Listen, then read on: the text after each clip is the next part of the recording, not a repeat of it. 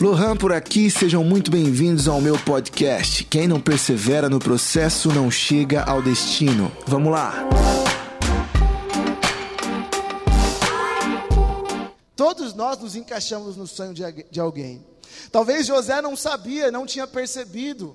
Ou nós mesmos, quando lemos essa história de José em Gênesis 37, em Gênesis 39 e, e assim em diante, só o 38 que não fala.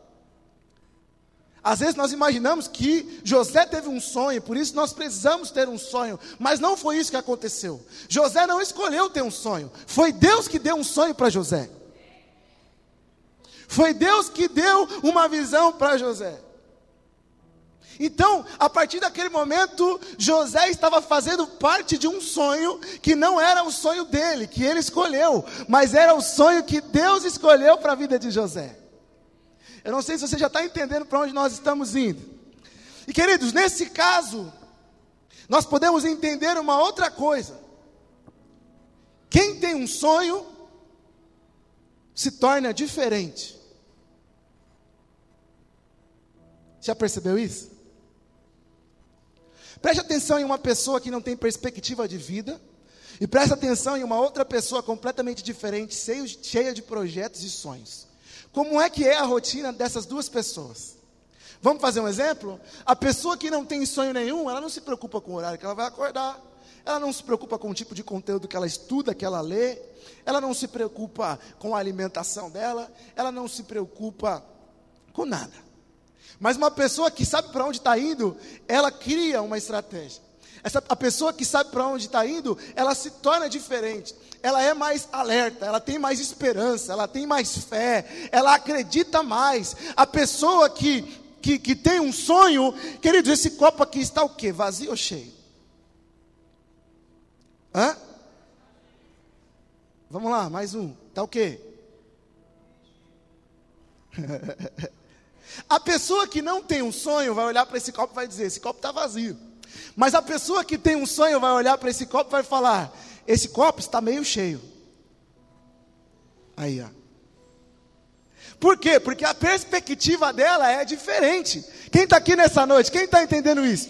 A perspectiva de quem tem um sonho não é uma perspectiva negativa, mas é uma perspectiva positiva, de esperança, de ânimo. Cada dia ela se renova dentro daquilo que ela acredita.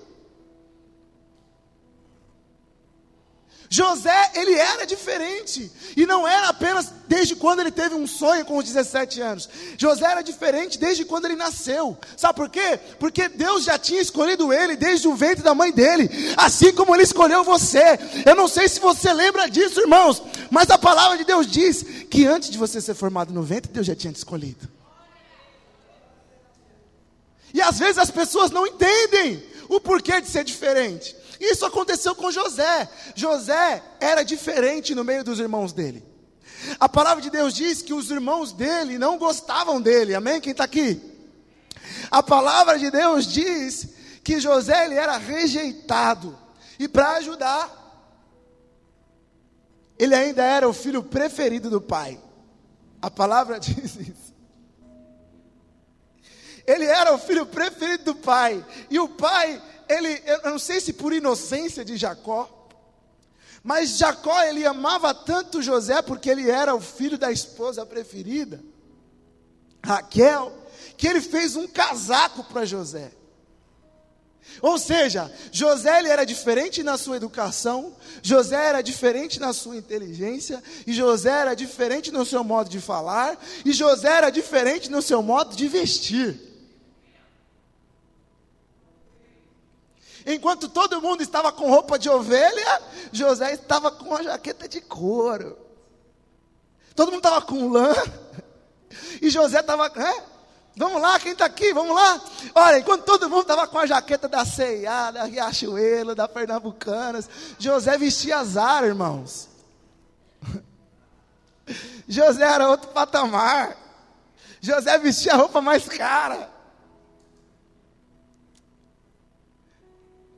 E isso o tornou uma pessoa mais diferente.